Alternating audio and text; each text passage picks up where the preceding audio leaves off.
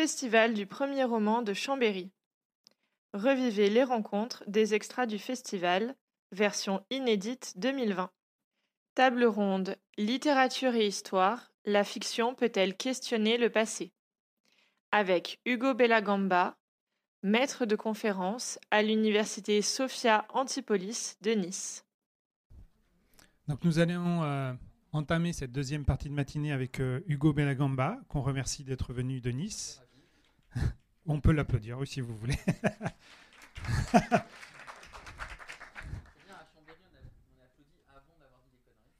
voilà. Est-ce que vous pouvez vous lever, s'il vous plaît, Hugo? Voilà.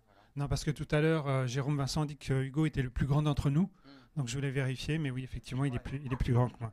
Il n'y a pas de souci. Alors, Hugo, vous, vous, faites des choses très sérieuses dans la vie. vous êtes un universitaire, euh, spécialiste en histoire du droit et des idées politiques. Vous enseignez donc à l'université euh, Nice Sophia Antipolis et euh, vous vous êtes intéressé, vous vous intéressez toujours de près à l'utopie, à l'Uchronie et à l'histoire de la science-fiction elle-même, y compris d'un point de vue justement sérieux, puisque je crois que vous avez des travaux en cours sur le droit dans les utopies, donc qui est, quelque chose, on imagine, d'assez costaud. Euh, vous avez été, alors pour ce qui nous intéresse, donc euh, comme je viens de le dire, vous intéressez à la science-fiction, à l'utopie, aux uchronies, et euh, vous avez été aussi directeur artistique des Utopiales de 2012 à 2015. c'est donc les Utopiales, une des manifestations les plus importantes en France, on l'a dit tout à l'heure. Donc vous connaissez très bien le milieu de la science-fiction et des littératures de l'imaginaire. Et vous êtes également, euh, vous avez plein de casquettes en fait, euh, auteur de, plusieurs romans, euh, vous êtes auteur de, de, nouvelles et de récits aussi, vous écrivez notamment des nouvelles sous le pseudonyme de Michael Reis. et puis donc vous avez écrit ce, ce roman uchronique qu'a évoqué rapidement tout à l'heure Jérôme, qui s'appelle Tancred euh, qui euh, donc est l'histoire de, ce chevalier euh, normand de Sicile, Tancred de Hauteville, qui va partir à la première croisade fin du XIe siècle, hein, qui est un, un, personnage historique qui a vraiment existé. Et donc il est parti dans cette croisade. C'était quelqu'un qui avait une, comment on va dire, une certaine éthique, une certaine morale, qui voulait effectivement lui porter des valeurs chrétienne digne euh, et noble. Et au cours euh, de, la, de, la, de la croisade, il s'est aperçu que, évidemment, un certain nombre de croisés n'étaient pas là pour, ces, cette morale digne et noble, mais plutôt pour des questions, de, entre autres, de pouvoir ou d'enrichissement. Et c'est là que vous vous imaginez un point de divergence, ce personnage qui a été décrit comme ça par les historiens, très, droit, euh, va basculer parce que lui, il veut euh, le, le, rassemblement euh, de l'Orient et de l'Occident. Et donc, pour essayer de se faire, euh, pour garder sa morale, il va basculer euh, et il va passer avec armes et bagages euh, dans le camp adverse, dans la, célèbre secte des assassins, revêtir leur habit noir. Et à partir de là, on rentre dans une uchronie qui, mélange effectivement faits historiques et, inventions de, votre part. Alors, on est là pour discuter justement de, des rapports entre l'histoire et l'Uchronie, euh, entre euh, euh, la littérature et, et, l'Uchronie également. D'abord, l'histoire, est-ce que c'est quelque chose de figé? Est-ce que c'est pas non plus une patte littéraire finalement qui, qui, qui, se prête presque par nature et par essence à la littérature? Parce que on apprend souvent, euh, on dit qu'on apprend l'histoire dans des manuels, donc euh, c'est quelque chose de très sérieux. Euh, et donc on a l'idée, je pense, pour la plupart d'entre nous, d'une matière intangible. Or, quand on regarde le travail des historiens, il y a quand même plein de modifications de vision d'histoire, des choses qu'on apprend, soit parce qu'on n'avait pas les matériaux à l'époque pour avoir tel ou tel aspect de l'histoire. Et c'est quelque chose qu'on euh, moi j'ai l'impression qu'on, avec lequel on fait facilement du storytelling, comme on dit aujourd'hui. On nous raconte des histoires, on parle du roman national, hein, euh, comment on raconte une histoire euh, qui nous lie tous et qui est peut-être pas forcément l'histoire réelle. on parle de, il y a des débats sur les devoirs de mémoire ou devoirs d'histoire. Est-ce qu'il faut se souvenir et de quoi on se souvient, ou est-ce qu'il vaut mieux enseigner l'histoire pour pouvoir réfléchir dessus? Euh, on a aussi tous les débats qu'on a eus, euh, bah, par exemple, euh, encore récemment sur de quel point de vue on se place. On raconte souvent l'histoire des vainqueurs et récemment on a eu, vous avez je pense suivi tout le débat sur, sur le, colonialisme, est-ce qu'il faut revoir l'histoire à l'aune de, de, cet aspect-là? Donc voilà, est-ce que l'histoire déjà en elle-même n'est pas finalement une patte littéraire idéale pour, pour, pour la littérature? Oui, alors d'abord merci, euh, merci de cette présentation. Euh, ravi d'être parmi vous, d'être à Chambéry, dans la patrie de Jean-Laurent Del Socorro, à qui j'avais promis que je viendrais. Il a fallu que je cours. Je ne suis pas quelqu'un qui court d'habitude pour attraper ce train, mais je suis vraiment ravi d'être ici. Je m'étais dit qu'il y avait au moins un festival qui ne, voilà, que je ne raterais pas, ce serait, ce serait celui-ci. Donc je suis très heureux d'être parmi vous. Alors, euh, dans cette longue présentation, je n'en mérite pas autant, euh, Thierry. Euh, l'histoire et l'Uchronie, en fait, je vais vous provoquer, hein, mais c'est quasiment la même chose. Hein. C'est pareil. L'histoire, c'est juste une Uchronie sans point de divergence. C'est aussi simple que ça. C'est-à-dire que d'abord, l'histoire, et je le dis en tant qu'historien du droit, comme ça euh, je peux aussi me faire rattraper par les historiens des lettres, il y a des castes comme ça dans l'université. Vous inquiétez pas, l'université finira par disparaître, ils vont se manger entre eux. Euh, l'histoire, c'est un discours. C'est un discours. C'est-à-dire qu'elle part de faits qui sont constatés, vérifiés. Donc là, la, discussion sur les faits n'est pas en cause. Hein, euh, euh, la chute de l'Empire romain d'Occident, euh, la bataille d'Austerlitz, euh, tout ce que vous voulez, les faits historiques, la naissance de Rome, la guerre du Péloponnèse, voilà, tous ces faits-là existent. Mais l'historien fait un discours sur les faits. Et un discours, c'est toujours subjectif. C'est une interprétation d'une réalité complexe, parce que la réalité humaine est toujours extrêmement complexe, et donc L'Uchronie, qui est un discours, est aussi une forme d'histoire, et l'histoire, qui est un discours, est aussi une forme d'Uchronie. Alors je le dis de façon un peu provocatrice, mais c'est pour bien vous faire prendre conscience que l'histoire figée, elle n'existe pas sauf dans les régimes totalitaires. Et encore, dans les régimes totalitaires, elle n'est pas figée, puisque comme on le voit bien chez George Orwell, qui vient d'entrer à la Pléiade, comme vous le savez tous, l'histoire est réécrite en fonction des besoins du régime politique en place. Donc déjà, il faut avoir conscience de ça il y a une différence entre dire euh, c'est un fait historique, et ça on est d'accord, et, dans l'Uchronie on joue avec les faits historiques, et plutôt de dire, euh, je distinguerai le fait historique de euh, c'est une interprétation d'historien ou d'historienne. Et selon les historiens et les historiennes que vous suivez ou que vous lisez, vous ne lisez pas la même histoire. Par exemple, euh, est-ce que la nation existe en tant que telle? Eh bien, il y a des historiens très anciens du 19e siècle, comme Ernest Lavis, euh, qui vous font le roman national français qui remonte à Clovis, etc., le baptême de Clovis, etc. Et puis vous avez des historiennes très récentes comme Anne-Marie Thiès, qui a fait un super bouquin il y a quelques années sur la création des identités nationales, qui vous démontre par A plus B ou de A à Z que la nation n'a jamais existé, qu'elle n'est qu'une construction idéologique au service d'un État qui veut qu'on le respecte parce qu'il est le défenseur d'une identité nationale qui en fait n'a jamais existé. Et ça, ça remonte depuis l'Antiquité. Si vous prenez Hérodote, qui est le père de l'histoire en Grèce, Hérodote, lorsqu'il écrit l'histoire, il le fait en réalité pour encenser le modèle de la démocratie athénienne incarné par Périclès, dont il était le pote. Du coup, plus on s'éloigne de la Grèce, plus c'est n'importe quoi. C'est normal, puisque le bon modèle, c'est la Grèce. Et Thucydide, autre historien grec, qui écrit la guerre du Péloponnèse, fait exactement pareil. Dans la guerre du Péloponnèse, il représente le point de vue, il présente le point de vue des Athéniens, et donc il écrit, comme l'a très bien dit Thierry, la guerre d'un certain point de vue.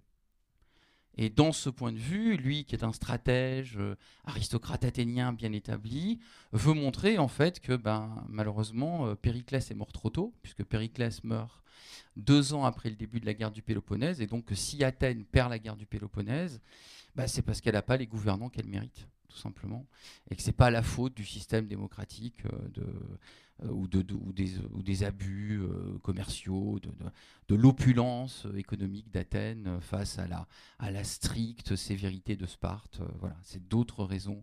Et il donne son interprétation. Donc du coup, l'Uchronie a tout à voir avec l'histoire. Et en général, ceux qui écrivent des uchronies, euh, qui sont des auteurs de science-fiction aujourd'hui, mais qui jadis étaient plutôt des historiens, comme l'a très bien dit euh, Jérôme tout à l'heure, il y a eu ce, recueil de textes uchroniques euh, If It Had Happened Otherwise de John Collins Squire, c'est-à-dire si les choses s'étaient passées autrement, où beaucoup d'hommes politiques ou d'historiens se penchaient sur les, les alternatives historiques possibles, mais le faisait avec ce regard, justement, euh, ce discours d'historien. Donc, euh, en définitive, si vous aimez l'histoire, vous aimez l'Uchronie. Et si vous aimez l'Uchronie, vous aimez forcément l'histoire ou le roman historique, le récit historique, on va dire, avec, voilà, avec cette, cette prise de conscience que l'histoire elle-même est un récit. D'ailleurs, il y a un mot pour ça, qui est un peu technique, c'est l'historiographie. L'historiographie, c'est l'analyse des façons dont on écrit l'histoire au fil du temps. Et cette historiographie, c'est une science à part entière. Il y a des historiographes euh, qui vont comparer. Alors, on, peut tout comparer hein, dans, l'histoire, mais chaque historienne, chaque historien a sa façon de, présenter les choses. Et il y a pire que ça encore. Et après, j'arrête. Il y a pire. Que... C'est fini d'ailleurs, non Il y a pire que ça encore, c'est que non seulement l'histoire est un discours, mais elle a un discours toujours influencé par la réalité dans laquelle se trouve l'historien.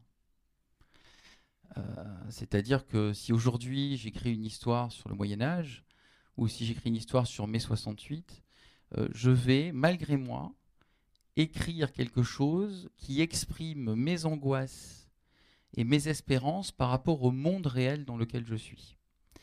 Il y a une très belle phrase d'un historien anglais qui s'appelle Arnold Toynbee, qui a écrit une magistrale histoire générale de, l'humanité, Arnold Toynbee, moins, un peu moins connu aujourd'hui. Hein. Euh, il dit que l'historien est, prisonnier de ses sources et il est prisonnier de son époque, comme le potier est esclave de l'argile. C'est-à-dire que le potier, il peut être très talentueux, mais selon l'argile qu'il a entre les mains, il ne va pas faire les mêmes, les mêmes objets.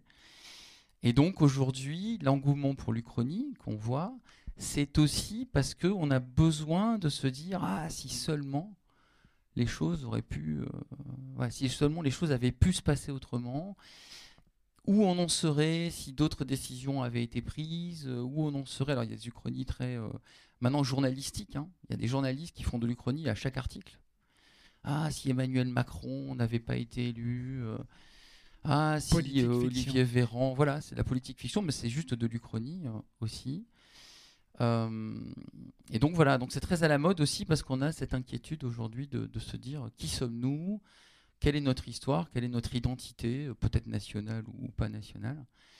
Donc voilà le lien pour moi, c'est-à-dire que pour moi le, lien il est très fort entre l'Uchronie et l'histoire. On peut dire que l'Uchronie, c'est que l'histoire, c'est une Uchronie qui est arrivée. Voilà, c'est ce que dit Jean-Jacques Régnier. Jean-Jacques Régnier, qui est un collègue euh, qui a aussi travaillé sur euh, l'Uchronie, qui est un auteur de science-fiction aussi, lui est très provocateur, il dit euh, l'histoire est une catégorie d'Uchronie qui s'est réalisée. Bon, moi je préfère dire que l'histoire est une forme d'Uchronie sans point de divergence, mais c'est presque un peu, un peu la même chose. Alors effectivement, dans un article, vous dites que l'histoire est une construction intellectuelle une critique de leur causalité autant que de leurs conséquences. Enfin, au-delà des faits, les faits sont une critique.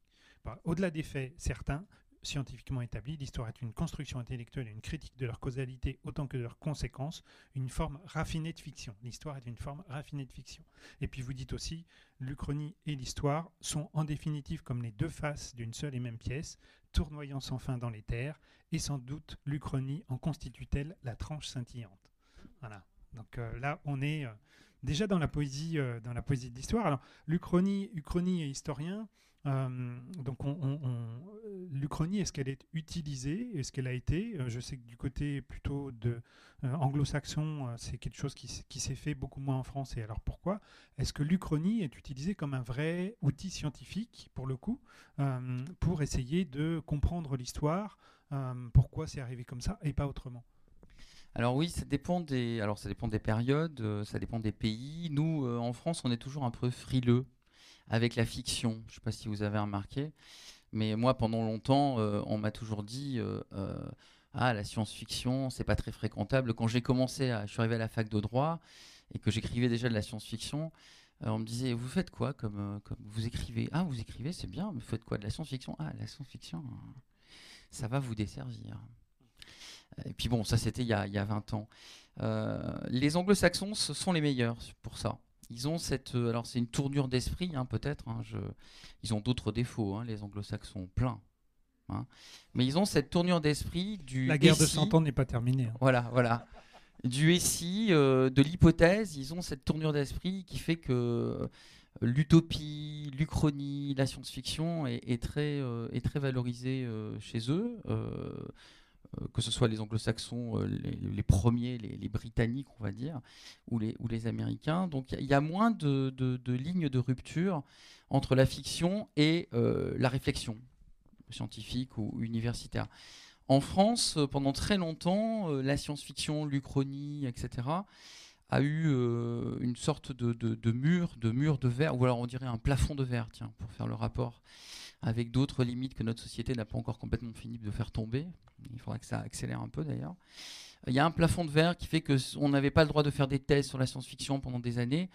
Une thèse mémorable, c'est celle de Laurent Genefort. Je ne sais pas si vous connaissez cet auteur de science-fiction français, très prolifique, euh, qui a fait une thèse sur les livres univers et sur Dune, une thèse en littérature, c'était dans les années 80, c'est le contre-exemple. Dans les années 80, il n'y avait pas beaucoup de thèses en, littérature ou en histoire sur la science-fiction ou sur l'Uchronie. Aujourd'hui, par contre, ça y est, on est dans une phase où les choses se sont ouvertes il y a des, travaux euh, très sérieux, des journées interdisciplinaires qui s'organisent sur l'Uchronie, sur le rapport entre l'histoire et l'Uchronie. Il y a des historiens qui écrivent sur l'Uchronie, euh, notamment euh, Fabrice d'Almeida qui avait fait un, ouvrage sur. Alors, comment s'appelle son. Et si on refaisait l'histoire Voilà, si avec, on refaisait. Avec euh, le regretté Anthony Rollet. Voilà, Anthony Rollet, voilà, c'est ça. Et le titre c'était Et si on refaisait, si on refaisait l'histoire Il y a beaucoup de choses, de colloques universitaires aujourd'hui qui, font appel à, l'Uchronie. Et ce qui est le plus intéressant pour moi, hein, c'est tout à l'heure on parlait de la littérature jeunesse, quelqu'un parlait de demander de la littérature jeunesse. L'Uchronie est même utilisée maintenant à l'école. Euh, il y a dans l'enseignement, alors plutôt dans l'enseignement secondaire que dans l'enseignement primaire, mais il y a des, cas dans lesquels on va utiliser l'Uchronie pour faire comprendre la nature de l'histoire, avec toute une, pédagogie très claire, où on parle d'abord des faits historiques, et ensuite on utilise l'Uchronie pour essayer de faire comprendre aux enfants comment se déclenche finalement la causalité des événements, des événements historiques. Et puis l'Uchronie est un jeu, il ne faut pas l'oublier. Hein, euh, euh, c'est un jeu imaginaire, c'est une fiction. On est là aussi pour se divertir. Donc il ne faut pas que l'Uchronie soit, prisonnière d'une espèce euh, de dimension strictement universitaire, intellectuelle. C'est aussi un jeu et on peut donc jouer aussi d'une certaine façon. Un jeu pédagogique, un jeu sérieux, on pourrait dire. Et donc ça revient tout à fait maintenant, c'est devenu quelque chose qui se pratique très bien dans la littérature jeunesse, en pédagogie et donc à, l'université. Pour, ce qui est du, côté de l'histoire, c'est quand même assez surprenant, effectivement, que les historiens, en tout cas en France, n'aient pas enfourché ce, cet outil, puisque euh, il y a, parmi plein de citations, hein, celle de Raymond Aron en 1938 dans Introduction à la philosophie de l'histoire, qui dit Tout historien, pour expliquer ce qui a été, se demande ce qui aurait pu être. Donc on est complètement dans le sujet. Ou plus récemment, euh, Antoine Pro, qui est aussi un historien majeur de l'histoire contemporaine, dans son livre 12 leçons sur l'histoire, 1996, toute histoire est contrefactuelle. C'est aussi comme ça qu'on appelle en histoire l'Uchronie, c'est l'histoire contrefactuelle, donc les faits contrefaits de ce qui aurait pu arriver. Donc toute histoire est contrefactuelle. Il n'y a pas d'autre moyen pour identifier des causalités que de se transporter en imagination dans le passé, de se demander si, par hypothèse, le déroulement des événements aurait été le même au cas où tel ou tel facteur considéré isolément aurait été différent. Donc là, on est vraiment dans l'Uchronie plein pot. Alors oui, mais il y a une raison. Alors il y a une petite raison historique aussi qui fait que l'Uchronie avait mauvaise presse, c'est que euh, parfois, ceux qui ont fait de l'Uchronie l'ont fait pour des raisons idéologiques. Hein, on, va, parler de révisionnisme, euh, c'est-à-dire que certains ont nié les faits historiques et ont utilisé, euh, ont, cru, ou en tout cas ont voulu utiliser l'Uchronie pour utiliser une dans un sens très idéologique. Et c'est vrai que certaines Uchronies françaises ont été très idéologiques. Alors, l'idéologie, c'est pas forcément un gros mot, hein, mais quand on fait quelque chose d'idéologique, vous le savez, c'est parce qu'on veut obtenir un résultat politique. Hein, tout est idéologique. Hein. En Marche est autant idéologique que Mélenchon, que ce que vous voulez. Hein. On veut obtenir un résultat, on veut obtenir un, résultat politique. Renouvier, Charles Renouvier, qui est donc le français qui, utilise le mot uchronie pour la première fois, euh, et qui a été cité tout à l'heure par, euh, par Jérôme, avec, avec toi, avec vous, avec toi. Bon, avec toi. Euh, il écrit l'Uchronie pour des raisons idéologiques. Charles Renouvier, c'est un philosophe républicain, un 48 art. Alors 48 art pour le, 18e, pour le 19e siècle, c'est ceux qui ont fait la révolution de 1848 et qui ont été très désappointés lorsqu'en fait cette révolution a donné le Second Empire avec Louis-Napoléon III. Et donc, lorsqu'il écrit euh, l'Uchronie, Renouvier, on est en 1857. Il va la publier un peu plus tard, en 1876. Et lorsqu'il écrit l'Uchronie, il est nostalgique de l'idéal égalitaire républicain de 1848. Et pour ne pas parler de cet idéal républicain euh, égalitaire de 1848, il utilise l'Uchronie pour décrire un monde alternatif dans lequel l'Empire romain redevient une république. Et si on lit attentivement l'Uchronie de Renouvier, on s'aperçoit que c'est en fait euh, même une anachronie, parce qu'en fait, en réalité, ce qu'il décrit, c'est le triomphe des idées républicaines, non pas romaines, mais le triomphe des idées républicaines de, des idées républicaines de la deuxième République, de la seconde République, c'est-à-dire des idées françaises. Et comme il a écrit aussi un manuel du citoyen républicain, ben, il suffit de regarder son manuel en regard de son uchronie, c'est quasiment un, copier-coller. Donc le but de l'Uchronie, pour Renouvier, c'était pas d'amuser le lecteur. Le but de l'Uchronie pour Renouvier, c'était d'édifier le lecteur, de faire une sorte de, persuasion politique en disant que euh, inévitablement après l'Empire, la République revient. Et donc le message, il est clair, hein, c'est euh, ben, on a le Second Empire, on, on doit se taper Louis-Napoléon III, mais vous inquiétez pas, on garde en tête l'idéal républicain, c'est un combat, et on va inévitablement, inévitablement, tôt ou tard, on aura les moyens intellectuels, techniques, institutionnels de rétablir la République. Et donc, c'est pour ça que l'Uchronie est un peu, en France, euh, a une réputation un peu sulfureuse, parce que bien souvent, dans l'histoire, elle a eu une dimension très idéologique. Alors attention, hein, je ne dis pas que tous ceux qui écrivent sur Hitler, parce que tout à l'heure Jérôme il a dit qu'il adorait Hitler, je lui laisse la responsabilité de ses propos. Euh, d'ailleurs, j'espère que vous avez tous mis déjà sur Twitter, euh, parce que maintenant c'est la, guerre. Dès que quelqu'un dit une bêtise, pouf. Bon, c'était pas une bêtise, c'était du second degré, bien sûr, et même du quatorzième degré, euh, tout à fait, peut-être 14,5. tous ceux qui écrivent des uchronies sur la Seconde Guerre mondiale, ne sont pas évidemment euh, des pro-nazis euh, primaires, euh, comme vous, ne pourriez pas l'imaginer, bien entendu. C'est justement une idée de se réapproprier cette partie de l'histoire et d'en faire la pédagogie. Parce qu'en lisant une uchronie sur le nazisme, en lisant une uchronie sur la Seconde Guerre mondiale, inévitablement, vous êtes ramené à vos connaissances sur la Seconde Guerre mondiale et vous êtes obligé d'une certaine façon de les rafraîchir, de les revivifier, et donc ça a une dimension pédagogique. Donc la dimension idéologique de l'Uchronie, c'est ce qui a marqué surtout le 19e siècle. Aujourd'hui, on est plutôt dans des Uchronies ludiques, euh, qui sont faites par des auteurs de science-fiction la plupart du temps, mais qui ont aussi une, ambition, justement, je reviens hein, sur cette ambition pédagogique, un peu de, de, réapprendre, de réapprendre aux enfants euh, aux adolescents, aux jeunes, les éléments historiques. Et alors, euh, on a besoin du chronien euh, plus que jamais, parce qu'en plus, on est en train de, réécrire l'histoire. bon, on en reparlera, mais on est en train de, faire des choix dans l'histoire. On fait des coupes. Hein. on va déboulonner Colbert, hein, cet affreux esclavagiste. Hein. il a été homme d'État, mais il faut, il faut s'en débarrasser. Alors on réécrit les choses.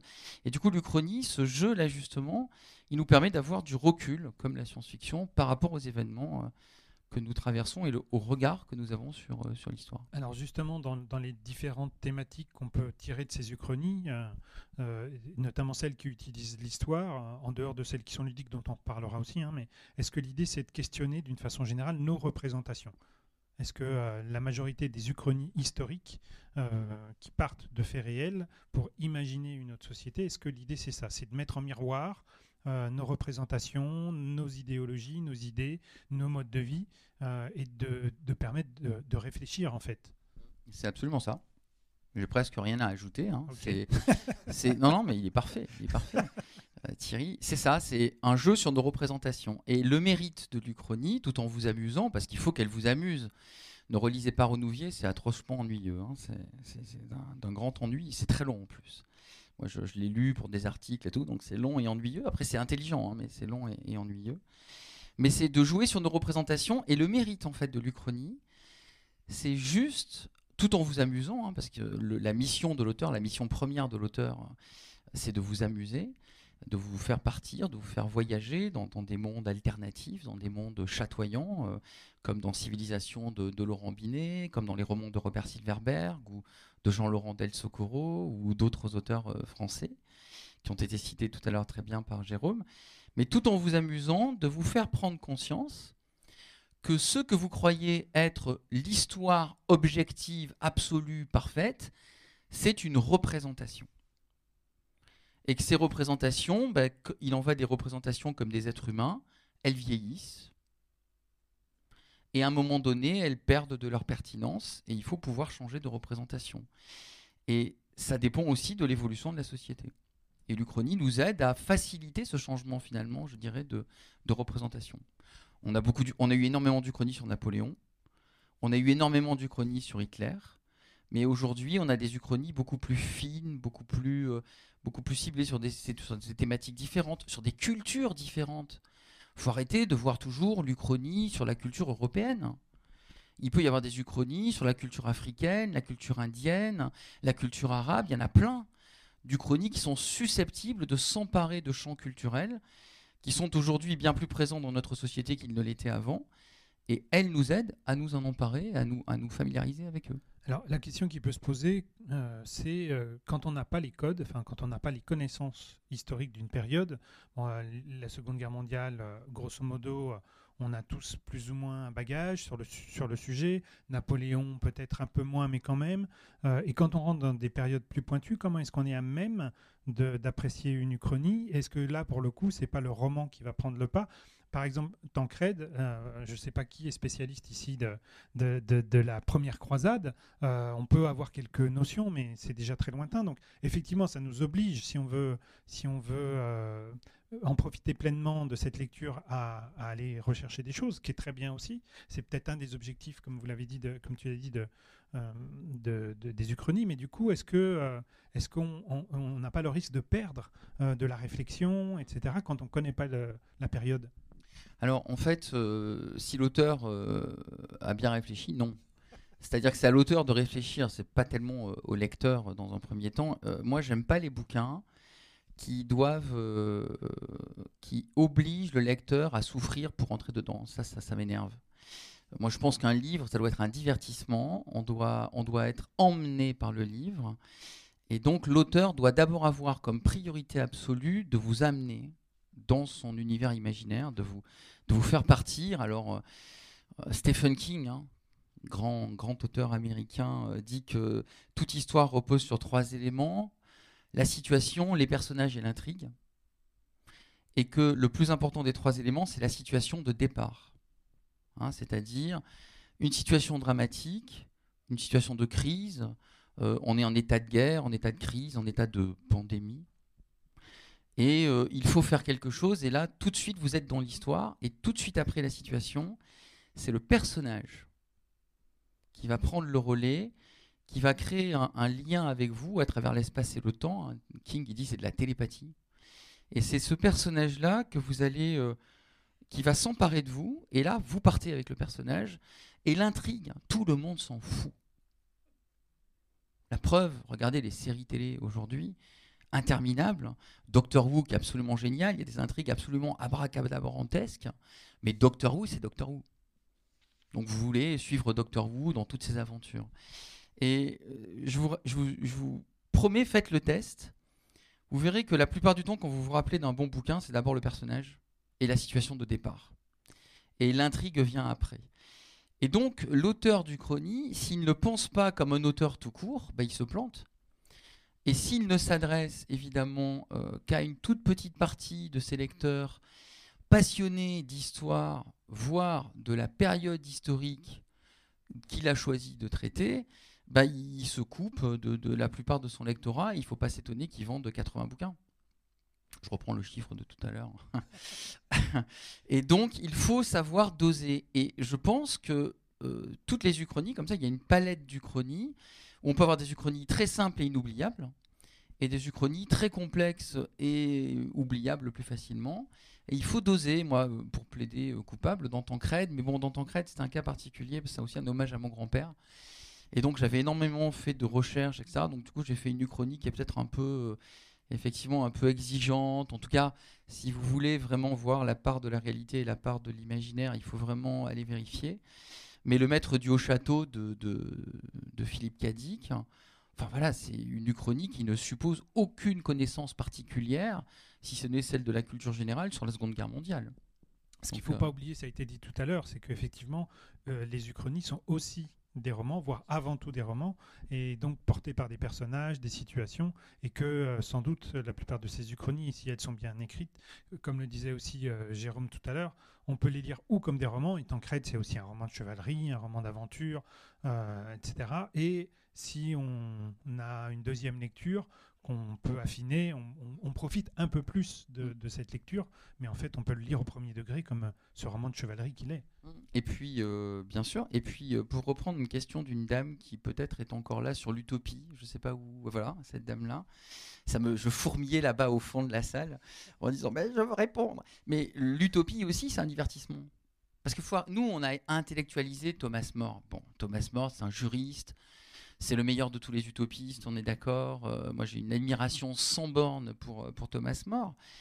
Mais il y a une forme de divertissement euh, qui est délibérée chez Thomas More. Il est avocat, il est juge, il est, il est catholique fervent, etc.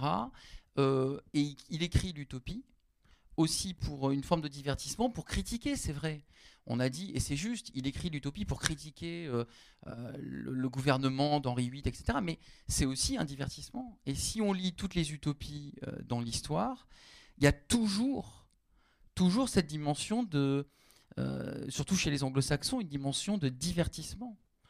je prends par exemple un auteur qui est très peu connu ici, qui s'appelle Samuel Butler. Je ne sais pas si vous avez un auteur du 19e siècle qui a écrit une utopie qui s'appelle Erwan. Erwan, c'est l'anagramme de Nowhere. Erwan, hein, c'est l'anagramme simplement de Nowhere. C'est une utopie du 19e siècle, un peu libertaire euh, sur euh, plein de choses, l'éducation, etc. Il raconte euh, sa propre histoire d'un fils de bonne famille qui ne veut pas faire des études de droit et qui décide de partir en Nouvelle-Zélande élever des moutons. Et donc au début ça commence comme ça, il est en Nouvelle-Zélande, il élève des moutons. Et puis un jour il perd un mouton et il se demande où il est passé, il part à la recherche de son mouton, il trouve un passage dans la roche quelque part. C'est presque le Seigneur des Anneaux. Hein. Il trouve le passage dans la roche, et poum, il tombe sur une cité où tout est inversé, où les criminels sont euh, protégés et soignés, où les malades sont condamnés à mort parce qu'ils sont malades, parce qu'on n'a pas le droit d'être malade. Heureusement qu'on n'y est pas. Hein. parce qu'on n'a pas le droit d'être malade. Il, inverse tout, il s'amuse terriblement. Et c'est aussi euh, du divertissement. Hein. donc il ne faut pas oublier et pour vous répondre, il y a un lien très fort pour moi entre l'utopie et l'uchronie. C'est la même euh, ambiguïté euh, initiale. On ne doit pas l'oublier. On s'amuse tout en faisant réfléchir le lecteur. On s'amuse tout en faisant un peu la satire du monde réel, la satire de nos certitudes. Simplement, bah, l'utopie, elle va chercher l'ailleurs dans l'espace.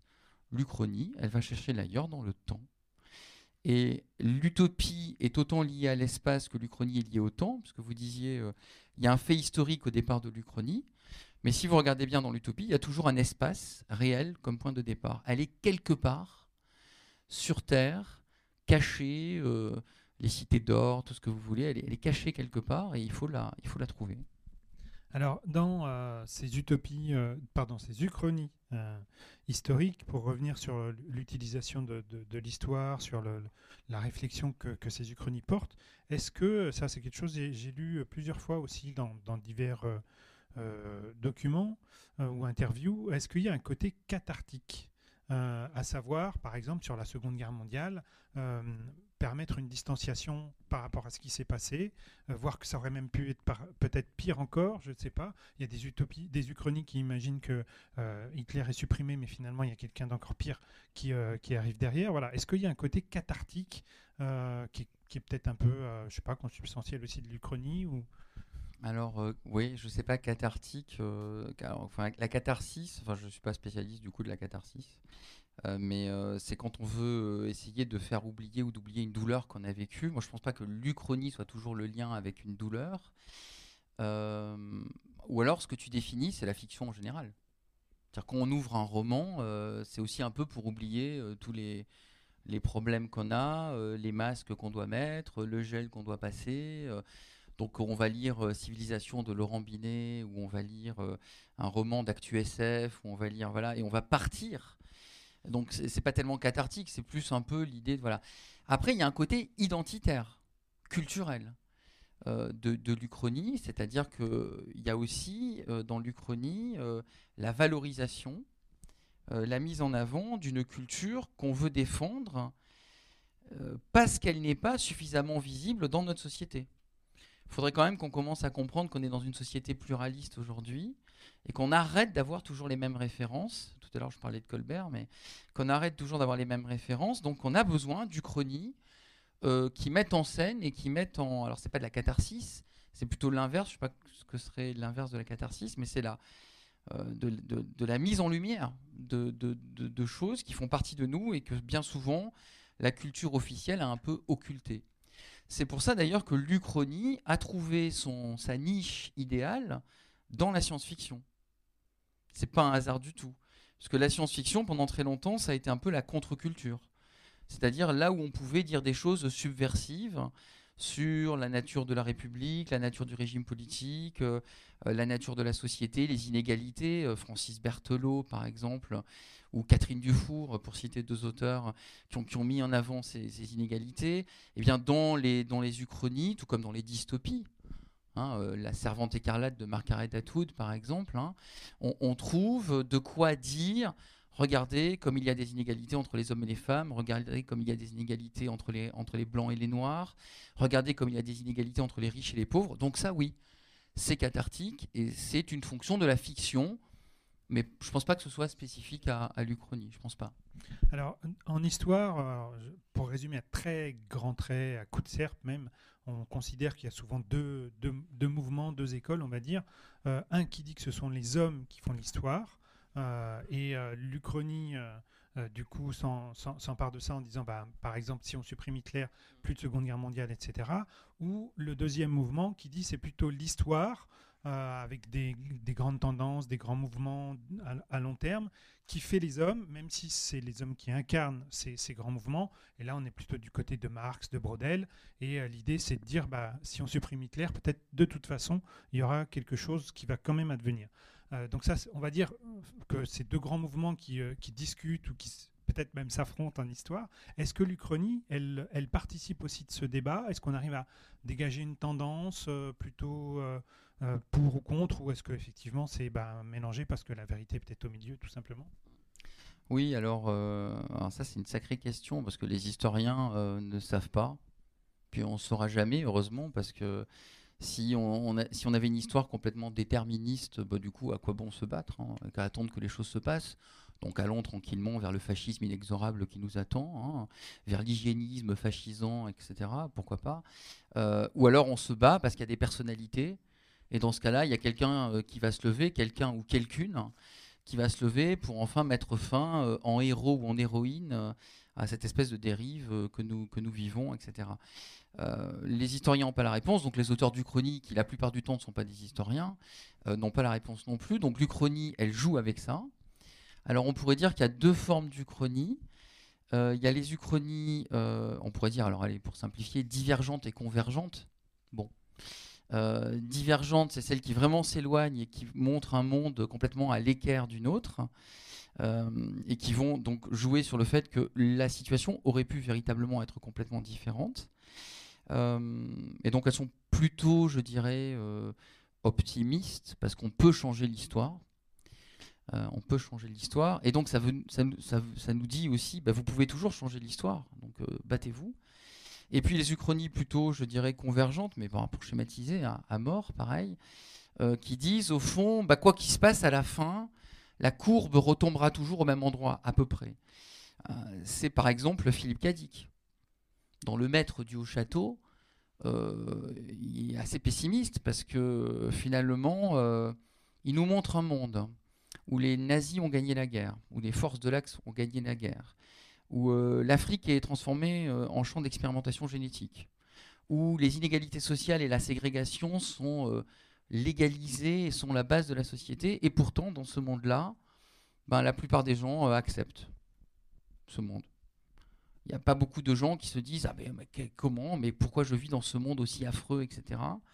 Alors il y a la série, hein, mais la série s'éloigne beaucoup, il a dit Jérôme. Hein. La série, à partir de la saison 2 ou 3, je sais plus, j'ai vu que la première saison, s'éloigne beaucoup du bouquin. C'est assez pessimiste, ça veut dire euh, quand on a le nez sur nos conneries, sur nos inégalités, sur nos lâchetés, juridicisées et euh, validées par le droit, parce qu'en tant que juriste, euh, le rôle du droit, malheureusement, il est fondamental dans une société. Hein. il organise la société, donc il est nazi dans une société nazie il est libertaire dans une société libertaire, il s'adapte le droit euh, en fonction de, des valeurs de la société, eh bien on ne se rend pas compte. On se rend pas compte. Moi, par exemple, en tant que juriste, euh, j'ai été longtemps euh, un peu aveugle sur les inégalités hommes-femmes. Quand on m'en parlait, je disais toujours, bah oui, mais non, non, mais il y a égalité devant le droit. Pourquoi? Les femmes et les hommes sont égaux en droit donc je vois pas où est le problème. Et puis petit à petit, en étant sensibilisé euh, dans mon parcours euh, d'universitaire aux questions de, des violences faites aux femmes, j'ai commencé à comprendre que euh, le droit, c'est juste le point de départ et qu'il ne suffit pas de dire il y a des droits pour voir les droits respectés. Donc il y a tout un tissu social derrière qui doit se mettre en place. Et du coup, ben voilà, parfois on a le nez devant, on ne le voit pas tout comme les inégalités euh, professionnelles, etc. Enfin, tout ce qu'on peut trouver. Donc l'Uchronie convergente est plutôt pessimiste, parce qu'elle nous dit bah, finalement, même, même un monde horrible, hein, où un monde va finir, par retomber un peu sur les mêmes problématiques, c'est-à-dire euh, les rapports entre les citoyens et l'État, les inégalités entre les classes sociales, etc. Euh, mais il n'y a pas, pas tranché. Je pense qu'il n'y a pas d'Uchronie purement marxiste. À part le marxisme lui-même, qui d'ailleurs n'est pas la pensée de Marx. Hein. Si vous voulez connaître la pensée de Marx, il faut lire Marx, pas les auteurs marxistes. C'est la différence entre la pensée politique et l'idéologie. Hein. Je dis ça au passage. Et pour euh, la, liberté des, hommes qui changent l'histoire, les grands hommes qui changent l'histoire, c'est plutôt Thomas Carlyle hein, qui, a, créé ce, culte du héros dans les années, euh, dans les années 30 et qui a, voilà, qui a développé cette, idée-là. Alors, euh, tout à l'heure, on a dit que L'Uchronie a été pas mal euh, en vogue à la fin du 19e, début 20e, et puis après ça a disparu. Enfin, en tout cas, ça s'est atténué. Est-ce qu'il y a une raison et est-ce que c'est lié justement aux événements historiques? Ah Oui, clairement, hein, c'est lié aux deux guerres mondiales. Et, clairement, il y a eu en France, alors ça pour connaître euh, un peu maintenant l'histoire de la science-fiction française, mais euh, le grand spécialiste qui est à la Sorbonne, c'est Simon Bréant, qui est un professeur de la Sorbonne qui a écrit une histoire, dans cette, qui a fait une thèse et qui a, écrit une histoire de la science-fiction française, euh, il y a eu un choc identitaire profond à cause des deux guerres mondiales, surtout la première en fait. Euh, et à partir des années euh, de l'entre-deux-guerres surtout et des années, oui voilà, jusqu'à la deuxième guerre mondiale, la science-fiction et donc le jeu sur l'histoire aussi qui s'était rapproché de la science-fiction a été mis à l'écart parce que la science a été condamné, surtout en France, pour avoir permis les horreurs, euh, des deux guerres mondiales. Euh, les gaz, euh, les chars, les obus, la machine, la, mécanisation du conflit. Et puis, bien sûr, l'élimination systématique et rationalisée des individus dans la Seconde Guerre mondiale, la Shoah. Et, du coup, il y a eu une sorte de, rejet par la culture officielle la soi-disant culture euh, intellectuelle euh, républicaine, on, va dire, euh, de la science-fiction qui était une mauvaise littérature parce qu'elle se basait sur la science. Et du coup, en voulant créer une histoire de plus en plus scientifique, on a aussi mis de côté l'Uchronie parce que l'Uchronie n'était pas scientifique. Et donc, il y a eu aussi cet effet, clairement, qui n'a pas eu lieu en Angleterre. Parce que les anglo-saxons ont toujours, ce que je disais tout à l'heure, ils ont toujours plus pratiqué la, le jeu, le, jeu de la fiction comme outil pour penser, pour penser la société. Alors que nous, moi j'ai grandi, moi j'ai 48 ans hein, cette année. pendant toutes mes études secondaires et universitaires, je faisais, je disais pas que je faisais de la science-fiction, que j'en lisais, que j'en écrivais, c'était mal vu. Quand je suis arrivé à la fac de droit, encore une fois, on m'a dit, euh, voilà, il y, a encore quelques, il y a encore 20 ans, 30 ans. Maintenant, ça a bien changé depuis. Euh. Et tant mieux.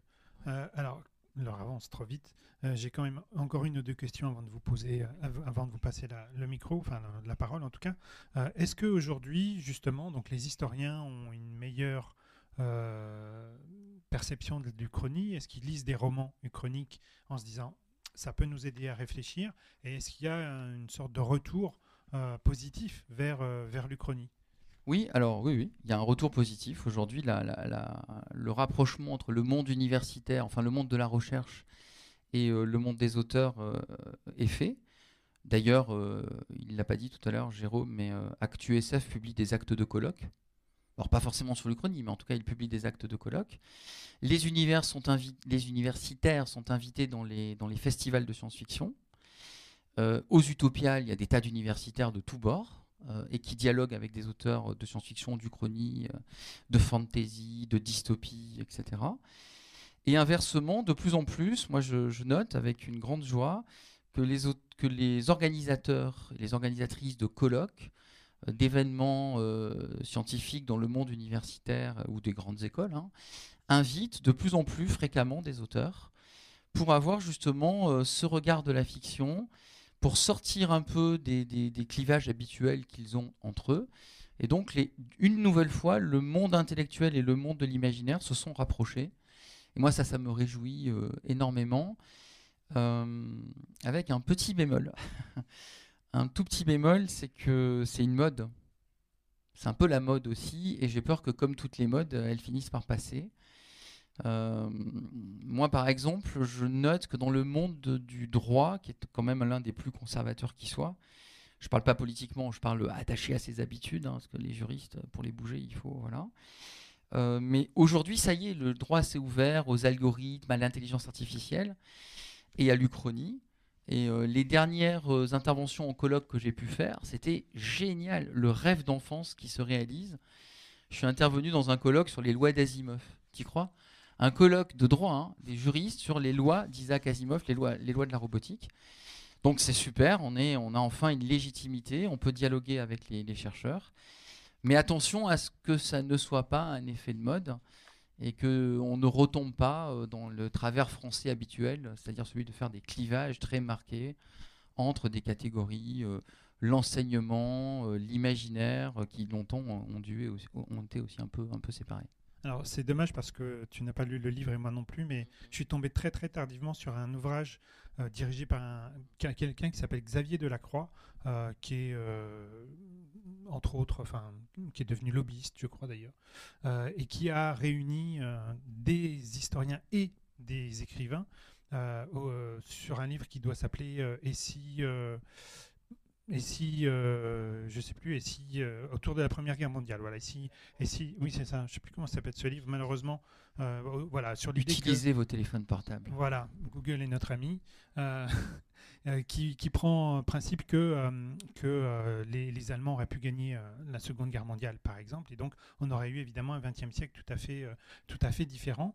Et il a réuni des historiens pour discuter autour de ça. Alors c'est assez, si vous voyez des interviews, c'est assez amusant parce que il dit, j'ai donc des, historiens comme Pascal Horry qui est venu d'ailleurs au Festival du Premier Roman il y a, deux ans, Stéphane Audouin Rousseau qui est le grand spécialiste de la, de la Première Guerre mondiale, donc tout un panel, ils étaient six ou sept, et il raconte que euh, euh, l'idée c'était justement de faire de l'Uchronie euh, historique et après d'en tirer des scénarios pour demander à des écrivains d'écrire des nouvelles en quelque sorte d'après ça. Il dit qu'il réunit les, les historiens chez eux, chez lui pardon, et qu'ils se sont mais étripés comme, comme des gamins euh, pour pas dire comme des voyous, sur, euh, sur, sur, et que même certains ont claqué la porte en disant c'est pas possible, euh, je ne peux pas imaginer que, que, ça puisse avoir lieu. Et donc c'est un, un, bouquin intéressant parce que justement, donc, par exemple, Pascal Horry a écrit un scénario qui a été écrit par Pierre Lemaître, Cécile Ladjali avec, je crois que c'est Christian Ingrao.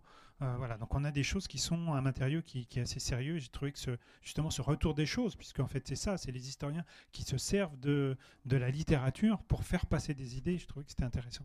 Oui, c'est mais parce qu'en fait, la plupart d'entre eux ont encore peur de faire du de, de passer pour des révisionnistes ou de, ils sont inquiets de l'image qu'ils renvoient et ça, je peux je peux comprendre.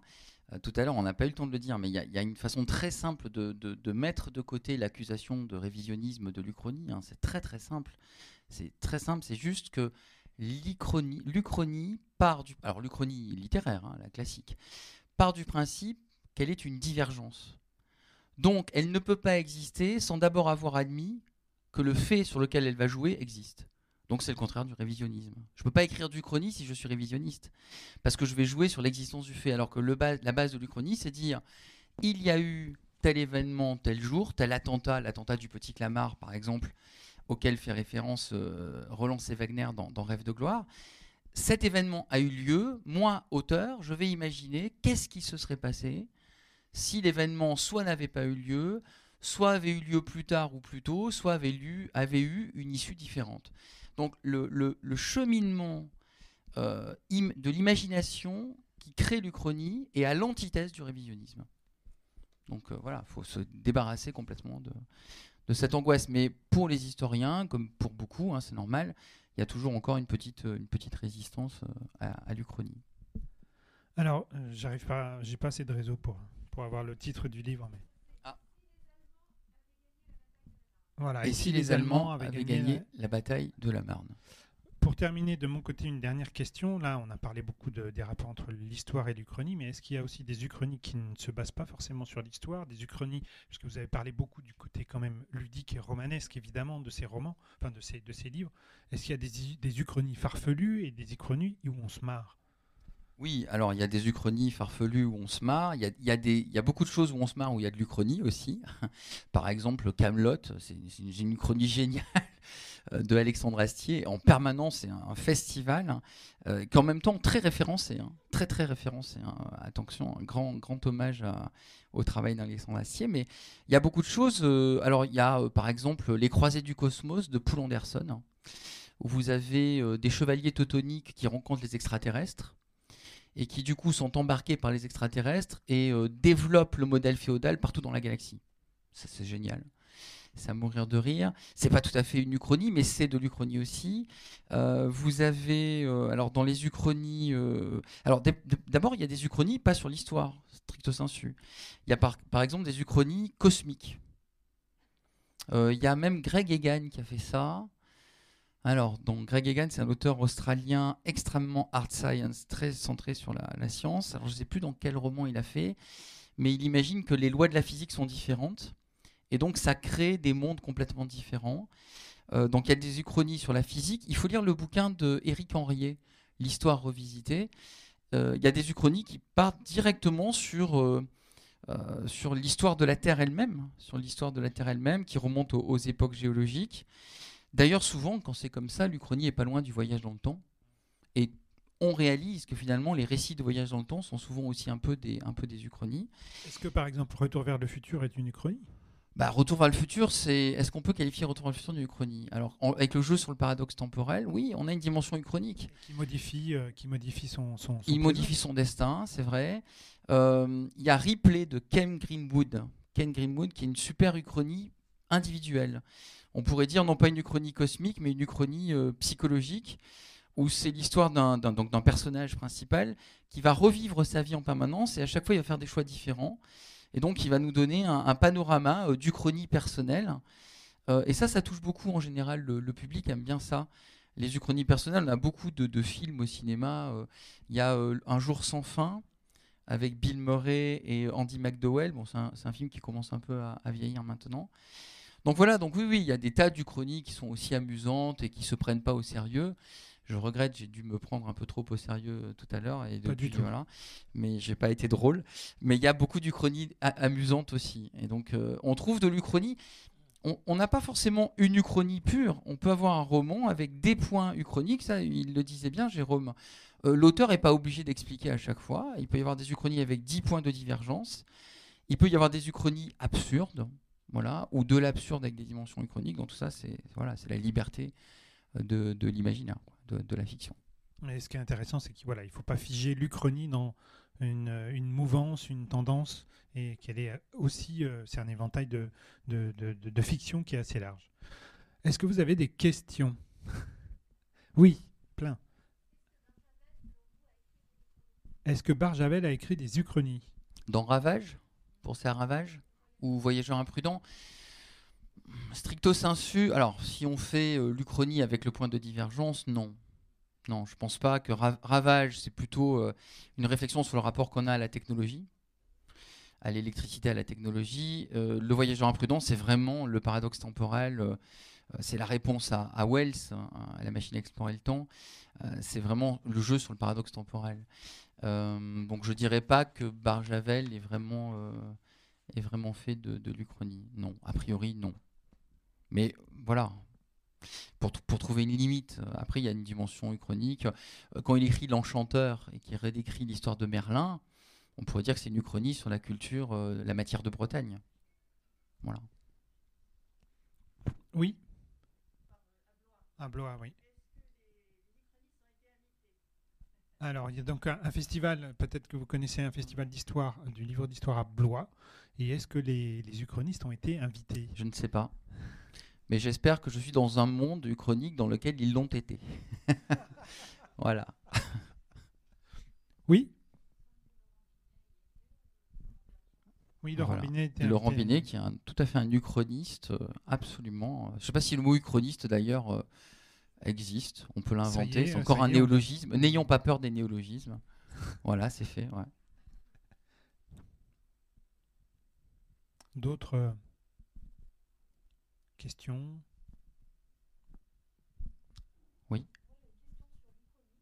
Alors, oui, donc, la question, je ne sais pas si tout le monde a entendu, est-ce que l'Uchronie est liée à uniquement un point de divergence d'histoire collective ou est-ce que euh, ça peut être lié à un point de divergence d'histoire personnelle, c'est ça?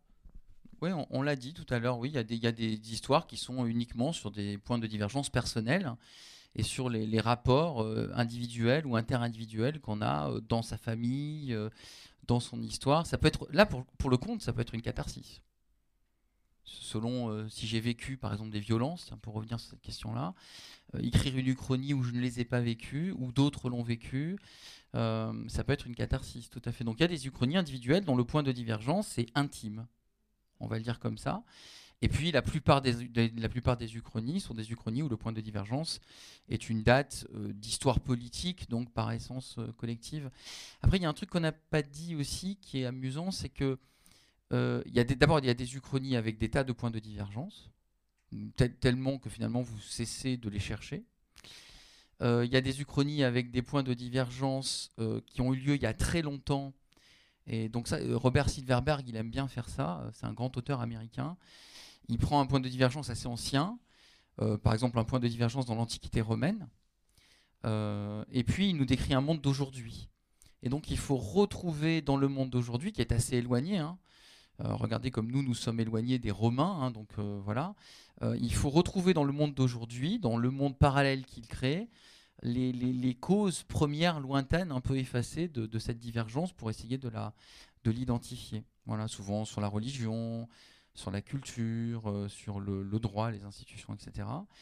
Et enfin, il y a quelques uchronies, dont Tancred fait partie, qui racontent un point de divergence en train d'arriver.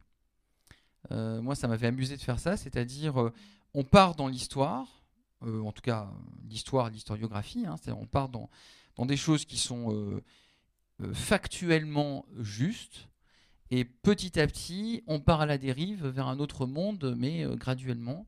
Et il y en a des textes comme ça, il n'y a pas que Tancred, hein, il y, a beaucoup de textes, euh, enfin beaucoup, il y a quelques textes comme ça, euh, qui finissent, le roman finit sur le point de divergence, où le roman montre un point de divergence en cours. Voilà. Oui? Oui. Ah, après madame.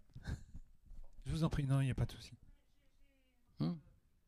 Donc la, la, question, je, reformule parce que je ne sais pas si vous avez entendu dans le fond, donc c'est sur le, sur le complotisme. Est-ce que, puisque euh, il a été dit qu'il ne peut pas y avoir de révisionnisme dans l'Uchronie, mais par contre, est-ce qu'il peut y avoir du complotisme, une forme de complotisme?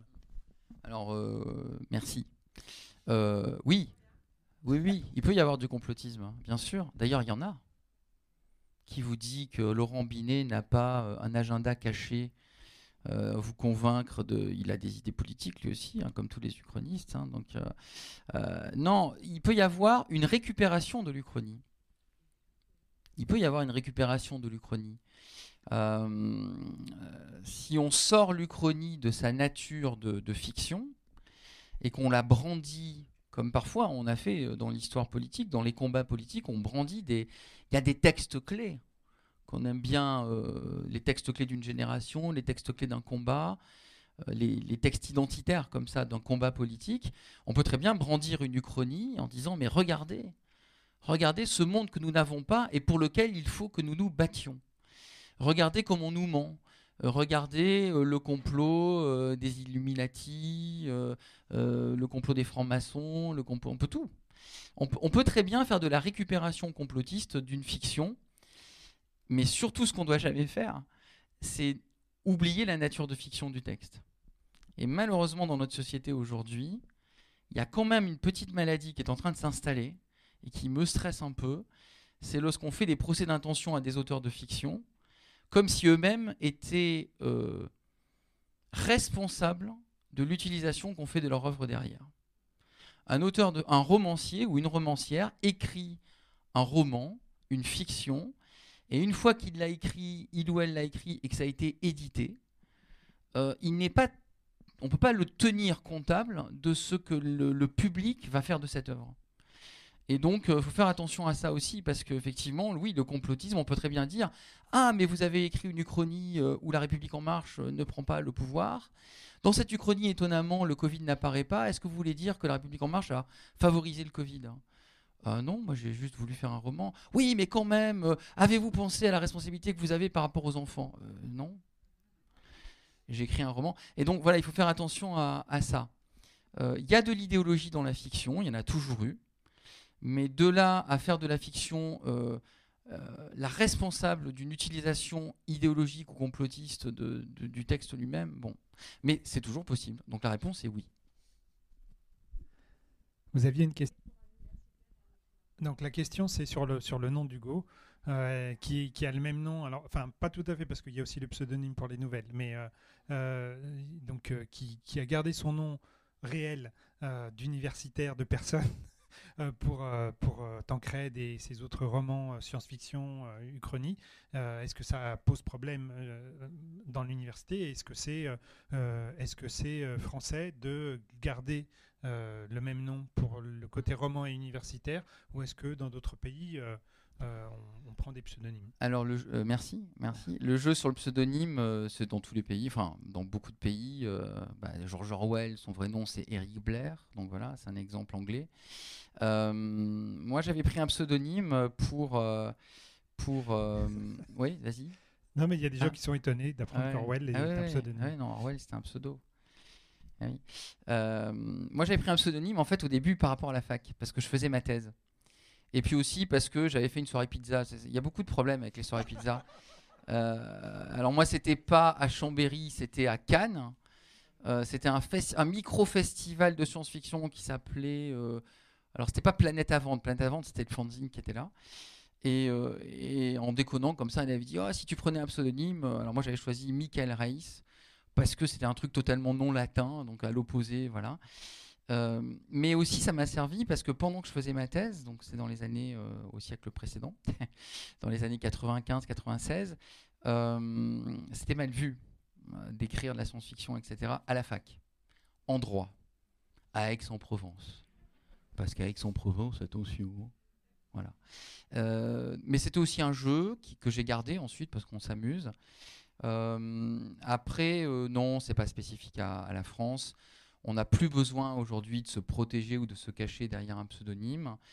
Lorsque quelqu'un le fait pour se protéger, c'est généralement quelqu'un qui a un, poste euh, politique très important et qui va choisir de ne pas, voilà, qui, va choisir lui de ne pas, voilà, de ne pas se faire connaître.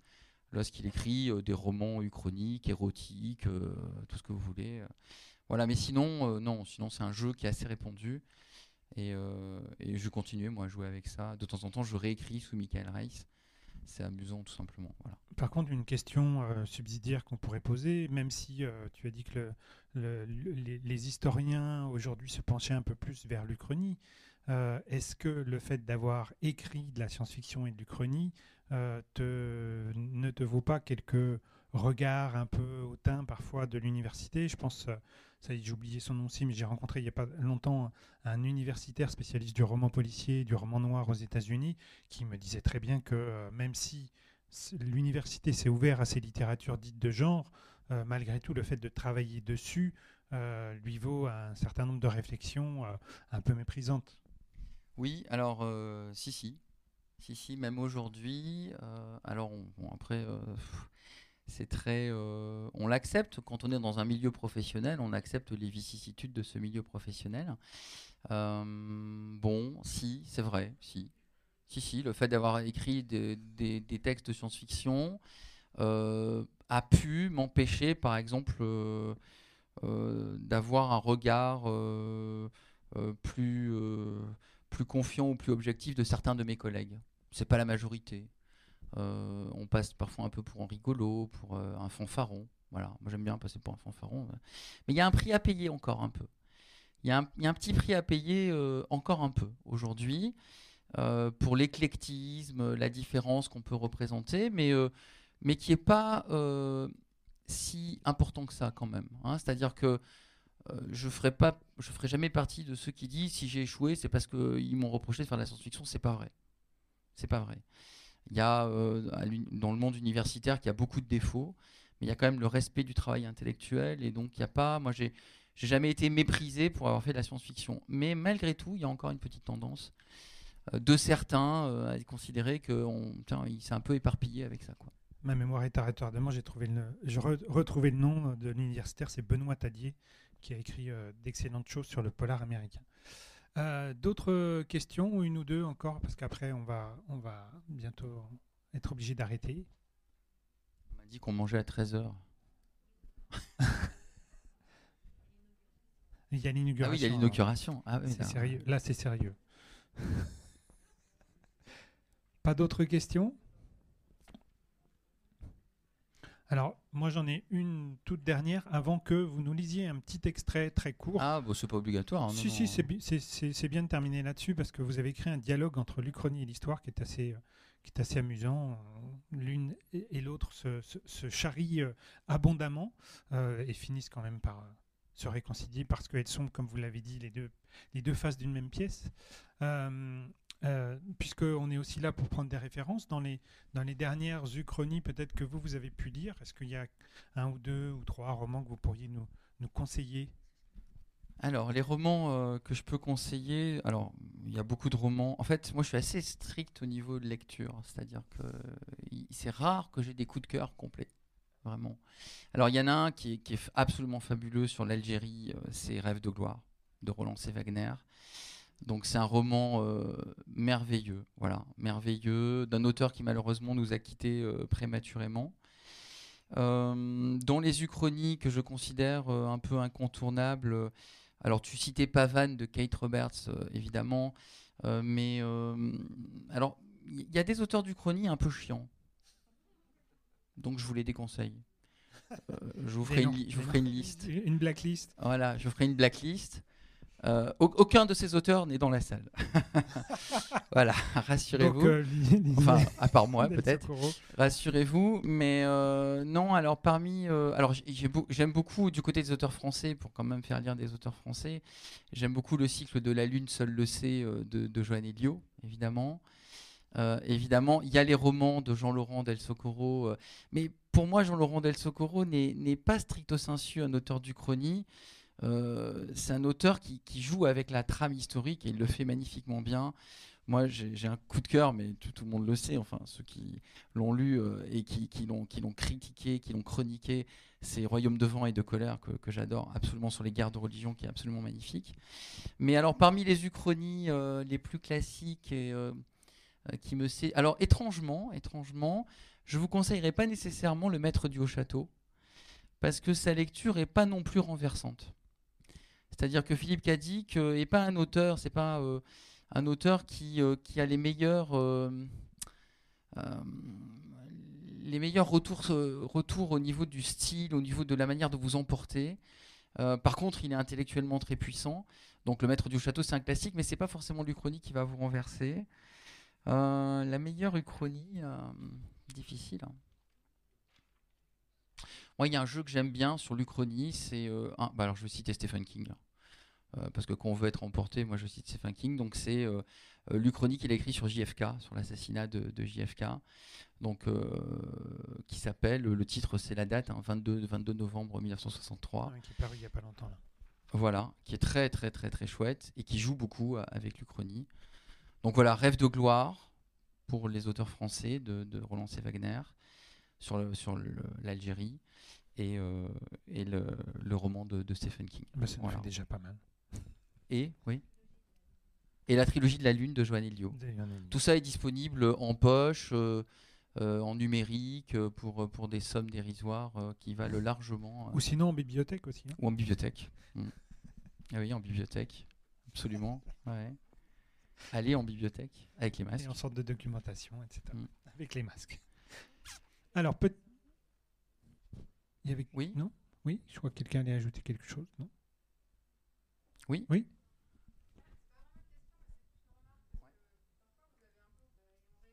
Absolument. Non, je me suis mal exprimé. Hein. Je me suis mal exprimé. Euh, il n'y a pas d'opposition entre l'Uchronie et la science. Euh, ce que j'ai dit, c'est que l'Uchronie a été victime de son rapprochement avec la science-fiction, et du coup, quand il y a eu une sorte de discrédit de la science-fiction, bah, l'Uchronie est partie avec, en quelque sorte. Mais il y a de la science dans l'Uchronie, et bien souvent, euh, bah, dans Joan Elio, par exemple, hein, dans la trilogie La Lune seule le sait, il y a toute une logique sur l'anticipation technologique qui est permise dans le, dans le, dans le monde parallèle de, Johan. Et donc il y a toujours une dimension scientifique, et même d'ailleurs dans, même d'ailleurs dans Renouvier, hein, euh, donc euh, l'Uchronie, qui invente le néologisme Uchronie, il y a une dimension technologique et scientifique dans sa république euh, qui redevient, son empire qui redevient républicain, il y a une accélération technologique parce que la religion a moins d'importance et qui part du principe que la religion interfère avec la science, une vieille idée du 19e siècle maintenant euh, dépassée. Euh, et, du coup, il y a une accélération. Donc la dimension technique est toujours présente. Et mieux que ça, vous l'avez très bien dit, le jeu sur l'hypothèse, c'est un jeu qui est aussi commun à la réflexion scientifique et à la réflexion euh, uchronique. Et d'une certaine façon, si on va sur les sciences sociales, bah, il y a tout à fait un lien aussi entre le jeu sur la sociologie et le jeu sur l'Uchronie, les hypothèses sociologiques ou anthropologiques que l'on peut faire et que l'on retrouve dans les hypothèses uchroniques que l'on peut, que l'on peut formuler. Oui, tout à fait. Donc je m'étais euh, très mal exprimé euh, tout à l'heure. Merci d'avoir euh, rectifié. Alors ce petit dialogue sur, entre l'histoire et l'Uchronie que vous avez écrit pour justement placer un certain nombre de, réflexions mm. sur la différence et, et, ou la similitude entre histoire et Uchronie. Bon, on lit juste le début, hein, parce que je sens que le cocktail approche. Et si nous rations le cocktail, ça se passerait mal. Donc, euh, Ah, qu'est-ce que ça pourrait induire Ah non, non, moi je veux le cocktail. Hein. moi je me suis levé à 5h30 ce matin euh, pour vous rencontrer et pour avoir le cocktail. C'est pas vrai. Pas du cocktail. cocktailière. Arrêtez d'imaginer les universitaires avides de cocktails parce que c'est vrai. Il n'y a rien de pire qu'un universitaire entre deux sessions de colloque. C'est un loup pour l'universitaire. L'universitaire est un loup pour l'universitaire. Sur le cocktail, tout le monde se jette. Sur le... J'ai jamais rien mangé dans les cocktails, c'est pas possible. Alors, euh, je vous lis juste euh, le début euh, très rapidement. C'est rigolo parce que c'est juste un texte que j'ai écrit pour un article que j'arrivais pas à faire. Et j'ai demandé à l'organisateur de colloque, ça t'embête si je fais une nouvelle? Il m'a dit non, vas-y. Voilà, donc pour vous montrer que quand même les choses ont, ont changé. Alors, un matin hors du temps, l'histoire se tenait désœuvrée sur la margelle d'un puits. Elle observait d'un air distrait les reflets fugaces qu'un soleil caracolant vers son zénith suscitait sur l'eau croupissante des civilisations disparues. Elle s'ennuyait ferme. L'Uchronie parut, d'humeur badine, et à l'aranga sa vieille amie. Que t'arrive-t-il, l'histoire? Serais-tu serais à court de théorie? L'histoire feignit l'indifférence. Point du tout. Tu vois, je dénombre les événements expliqués. L'Uchronie se pencha à son tour et scruta le fond du puits. Ah oui, oui, je, les vois. On dirait des araignées d'eau qui s'agitent en vain. L'histoire soupira, ne goûtant guère le mépris qu'impliquait la remarque de son ami. Elle décida de contre-attaquer. Dis-moi, euh, espiègle narratrice, aurais-tu déjà cassé tous les outils que je t'ai prêtés pour que tu viennes jusqu'à ce puits pour m'importuner avec tes analogies? Bien sûr que non, pour qui me prends-tu? Bah, Je sais pas, une éternelle adolescente en quête de nouvelles expériences? Voilà un bien drôle de préjugé, euh, dit Lucrenie. Je te rappelle que j'ai quand même plus de 140 ans. Je suis né sous la plume de Louis Geoffroy, et c'est un philosophe républicain, Charles Renouvier, qui m'a baptisé en 1857. L'histoire haussa les épaules qu'elle avait chargées d'un lourd manteau. Jeunette va. Moi, je suis né avec les premières cités et les premières écritures, il y a plus de douze mille ans. Ah, c'est imbattable, dit Lucronie. Tu es la plus vieille. Avec un petit soupçon d'ironie. Elle s'adossa à la margelle du puits et sembla se désintéresser des faits. Toutefois, reprit-elle, euh, si je voulais être de mauvaise foi, je dirais que ma naissance aussi, finalement, remonte à l'Antiquité. Tiens, c'est un historien romain, Tite-Live, qui fut le premier à imaginer ce qui se serait passé si Alexandre le Grand s'était intéressé à Rome plutôt qu'à la Bactriane. Ah oui, Ravier Négrete à tout pomper. Hein. Rêveuse, l'Uchronie se mit à réfléchir à voix haute comme si l'histoire n'était plus, là. Certains auteurs, plus tardifs, ont repris d'ailleurs cette idée, si Alexandre avait affronté les glaives des légions romaines, est-ce que les saris des phalanges macédoniennes auraient-elles vaincu Auraient-elles suffi pour vaincre? Si Alexandre avait conquis Rome, aurait-il maintenu la République? Aurait-il laissé les assemblées voter les lois? Aurait-il garanti le droit des citoyens romains Ou, cédant à la tentation du pouvoir, aurait-il lui-même fondé un empire, promulgué des édits, comme ses lieutenants qui, après sa mort, utilisèrent les institutions qu'ils trouvèrent en Égypte et en Mésopotamie, et se déclarèrent sans, crainte pharaon ou satrape? Malgré elle, l'histoire était amusée, un peu admirative presque. Je vois, dit-elle à l'Uchronie, que tu as quand même su manipuler, euh, manipuler les outils de la boîte que je t'ai laissée.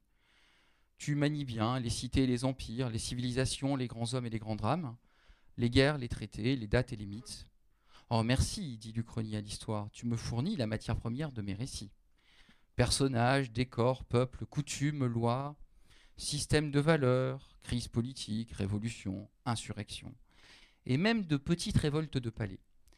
Sans toi, histoire, je n'aurais pas pu écrire une seule ligne, ni rendre mes récits épiques. Tu es, disons, comment te définir Ton institutrice, peut-être Non, tu es mon inspiratrice, dirais-je. Bon, je m'arrête là. Merci. Et on peut, je crois, retrouver le, dialogue sur Internet. on arrive à le retrouver. voilà. merci euh, Hugo Bellagamba pour euh, bah, merci à vous. ces propos. Ravi d'être venu vous voir. Euh, donc on se retrouve euh, à 14h. Alors on n'a pas trop trop parlé de Tancred parce que j'ai supposé que peut-être euh, il, en serait question après cet après-midi. Donc on se retrouve, vous vous retrouvez à 14h avec Laurent Binet donc, sur le, thème de Quand l'histoire échange avec la fiction qui sera animé par l'ami Yann Nicole. et puis en deuxième partie à 15h30 deux premiers romans qui explorent l'histoire de Christine de Mazière et d'Alexandre Duic. Et puis bah, tout le, tout le week-end, les extras euh, du festival auxquels on espère bien que vous allez vous rendre également nombreuses et nombreux. Merci. Bonne fin de journée. Merci, merci à tout le monde. Merci. Et merci à toi.